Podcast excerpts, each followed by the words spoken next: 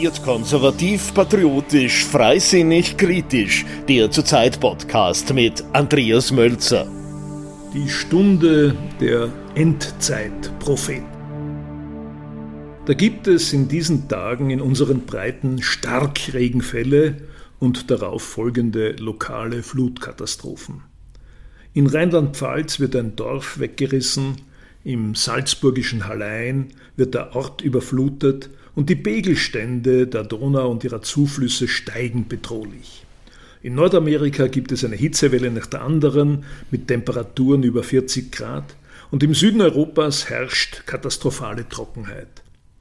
Da treten nunmehr in den Fernsehsendern und Radiostationen sowie auf den Kommentarseiten der Gazetten Meteorologen und Klimatologen auf und verkünden uns, dass diese Wetterextreme die Folge des menschengemachten Klimawandels seien und dass es fünf vor zwölf wäre, um den Planeten vor dem endgültigen Untergang zu retten. Sie treten damit in die Fußstapfen der Virologen und Epidemiologen, die uns selbiges in den vergangenen Monaten ob des pandemischen Virus erklärt hatten.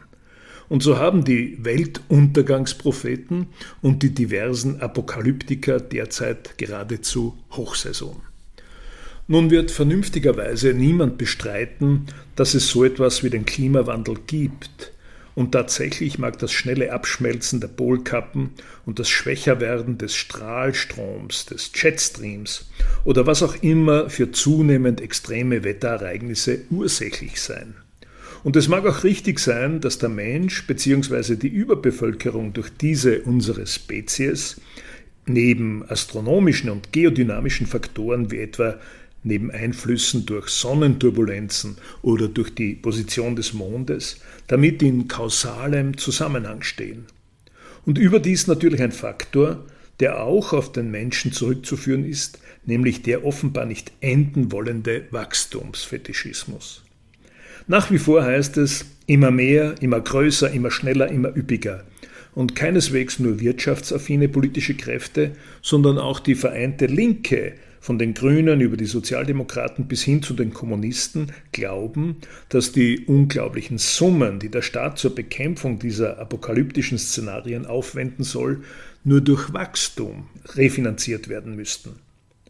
Und dann kommt da noch der Faktor der Hysterisierung durch die entsprechende sensationsheischende Medienberichterstattung dazu.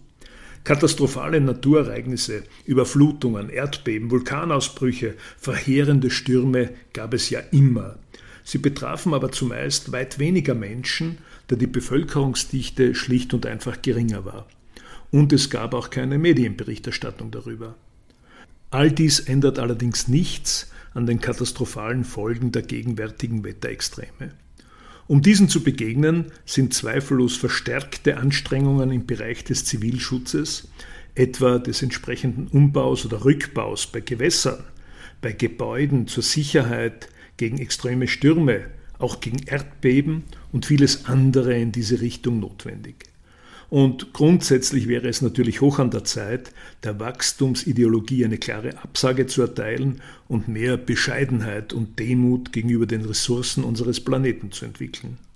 Und verbunden müsste all dies sein natürlich mit einer Reduktion des Bevölkerungswachstums, auch der massenhaften Zuwanderung nach Europa. Und all das gemeinsam mit der Entwicklung umweltschonender Technologien, das steht fest. Eine entschiedene Absage allerdings sollte man jenen politischen Kräften erteilen, die die gegenwärtigen Wetterextreme sowie zuvor die Corona-Pandemie dazu nützen wollen, um unsere Grund- und Freiheitsrechte zu beschneiden. Die im Bereich der politischen Linken sich offenbar verfestigende Annahme, dass nur der autoritäre Reglementierungsstaat mit zahlreichen Verboten und erzwungenen Einschränkungen den Schutz der menschlichen Gesundheit wie auch der natürlichen Umwelt und des Weltklimas gewährleisten könne, ist in diesem Zusammenhang eine deutliche Absage zu erteilen. Es ist dies ja auch eine Absage an alle Errungenschaften der Aufklärung.